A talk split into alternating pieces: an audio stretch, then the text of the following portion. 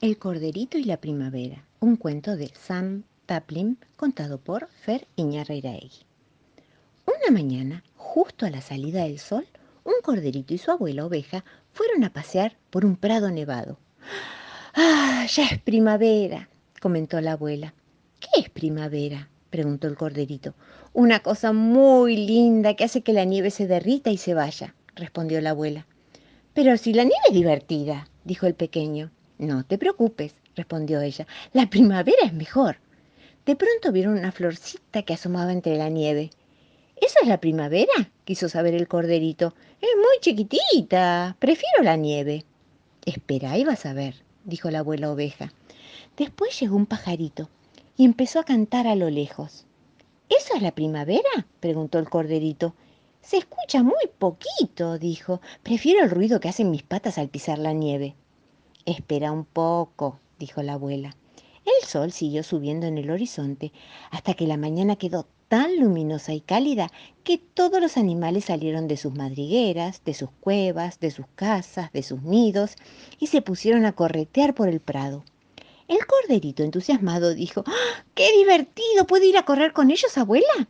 Claro que sí, respondió ella. ¿Sabes qué es esto? Esto es la primavera. ¿De verdad? dijo el corderito. Al final tal vez me guste, después de todo, ¿no? Vamos a correr. Y el corderito pasó toda la mañana corriendo y jugando con conejos, ovejas, ardillas y pajaritos, disfrutando de la nueva primavera. El pie derecho aquí, el pie derecho acá, el pie derecho aquí, sacudiéndolo muy bien. Harás el hockey pokey girando en tu lugar y así lo sabrás bailar. El pie izquierdo aquí, el pie izquierdo acá, el pie izquierdo aquí, sacudiéndolo muy bien. Harás el hockey pokey girando en tu lugar y así lo sabrás bailar. Codo derecho aquí, codo derecho allá, codo derecho aquí aquí, sacudiéndolo muy bien. Harás el hockey pokey girando en tu lugar y así lo sabrás bailar. El codo izquierdo aquí, el codo izquierdo allá, el codo izquierdo así, sacudiéndolo muy bien. Harás el hockey pokey girando en tu lugar y así lo sabrás bailar. Con la cadera aquí, con la cadera allá, con la cadera aquí, sacudiéndola muy bien. Harás el hockey pokey girando en tu lugar y así lo sabrás bailar. Con todo el cuerpo aquí, con todo el cuerpo allá, con todo el cuerpo así, sacudiéndolo muy bien. Harás el hockey pokey girando en tu lugar y así lo sabrás bailar. El cuento del bostezo, un cuento de Úrsula Wolfel contado por Fer Iñarreiraegui. Una vez, una nena sacó a pasear a su hermanita en el cochecito de bebé. La hermanita estaba cansada y bostezó. Entonces bostezó también la nena. La señora de la sombrerería las vio y enseguida le dieron ganas de bostezar. Y la gente que estaba en la parada, y el diariero, y el ciclista, todos bostezaron también. En ese momento pasó el tranvía y el guarda vio tantas bocas abiertas que empezó a bostezar y bostezar y no pudo seguir conduciendo. El hombre que manejaba el camión quiso saber por qué el tranvía estaba detenido durante tanto tiempo. Se asomó por la ventanilla y tuvo ganas de bostezar él también. Apenas los vieron, los otros automovilistas detuvieron los autos y bostezaron. El policía quiso hacer sonar su silbato. Todos debían volver a marchar por fin, pero no pudo soplar su silbato. También se puso a bostezar. Pronto Toda la gente, todos los perros, todos los gatos de la cuadra estaban bostezando, incluso el desollinador sobre el tejado y las lombrices en la vereda. Pero ya se hacía de noche y todos se fueron a dormir temprano. Es el oso Pepe que en un periquete da la media vuelta y se pone el bonete. Levanta una mano, la vuelve a bajar y la zarandea de aquí para allá. Es el oso Pepe que en un periquete da la media vuelta y se pone el bonete.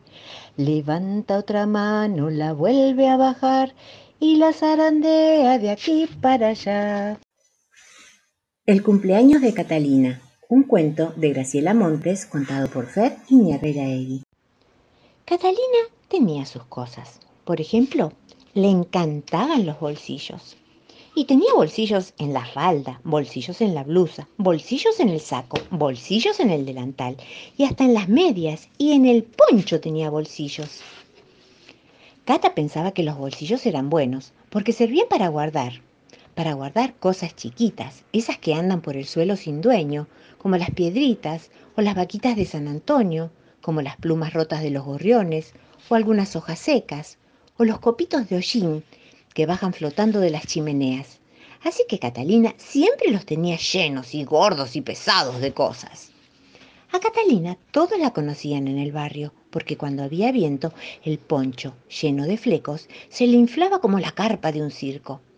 Los vigilantes le miraban de costado, porque siempre le había parecido sospechosa.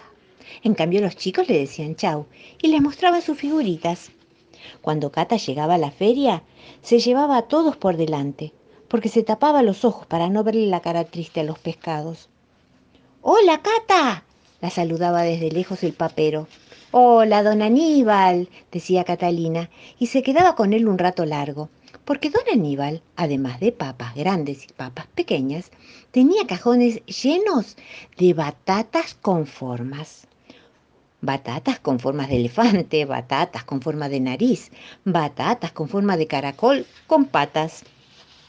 Catalina vivía en una casa chiquitita, que era pura cocina, y tenía un gato que se llamaba Pato, que era tan friolento que en invierno no se animaba a salir si no era con polera y guantes rojos. El jueves a la mañana, mientras mojaba el pan con manteca en el mate cocido, Catalina se dio cuenta de que era su cumpleaños pero por mucho que pensó, con cara de pensar mucho, no pudo acordarse de cuántos cumplía. Así que se puso el resto del pan en la boca y se lo masticó y lo tragó y se rió un poquito diciendo, más de uno seguro que es, pero no sé cuántos son. Los días de cumpleaños también son días, y Catalina se puso el poncho y se fue a la calle a juntar cosas y a mirar batatas. En cuanto se cerró la puerta, el gato pato dijo, y guardó las patitas contra la panza. Y los de la cocina entendieron muy bien y se pusieron a trabajar enseguida. Como la conocían los gustos a Catalina, no le hicieron un bizcochuelo, le hicieron una tortilla bien jugosa. Los huevos se tiraron de a uno contra el borde del plato y se abrieron como solcitos panzones. El tenedor, en cuanto los vio, se puso a bailar encima de ellos como un descosido. Las papas, muy prolijitas, formaban fila delante del cuchillo y de vez en cuando lo retaban porque les dejaba pedacitos de piel y no le salían parejas las rodajas. La sal y el aceite llegaron un poco apurados, pero a tiempo. Justo cuando el fuego se encendía, dio un chispazo y la sartén se acomodaba sobre la hornalla. El gato pato vigilaba con los ojos, abriéndolos un poco y cerrándolos mucho. Cuando llegó Catalina con los bolsillos llenos y la nariz colorada de frío, sobre la mesa de la cocina había una tortilla bien redonda y jugosa con dos velitas, porque todos sabían que cumplía más de uno, pero no sabían bien cuántos. El gato pato le frotó las piernas con su cuellito y dijo dos veces, porque ese era un día muy especial. Cata se puso contenta, tan contenta, que se le reventaron todos los bolsillos y las vaquitas de San Antonio que estaban en los bolsillos de las medias le empezaron a ir y venir por el zapato y las hojas secas se le montaron al hombro para contarle secretos en la oreja y los granitos de hollín empezaron a flotar por el aire como si fueran nieve, nieve negra, y una batata en forma de canario se puso a cantar junto a la ventana. Y al fuego estaban las cacerolas que echaban estrellas de colores y además aplaudían como locas con sus tapas. Y como todos hablaban al mismo tiempo, no se oía más que años, feliz, feliz años. Pero Catalina entendió lo más bien y después de reírse un buen rato, apagó de un soplido las velitas y empezó a comerse la tortilla y a mojar el pan en el juguito.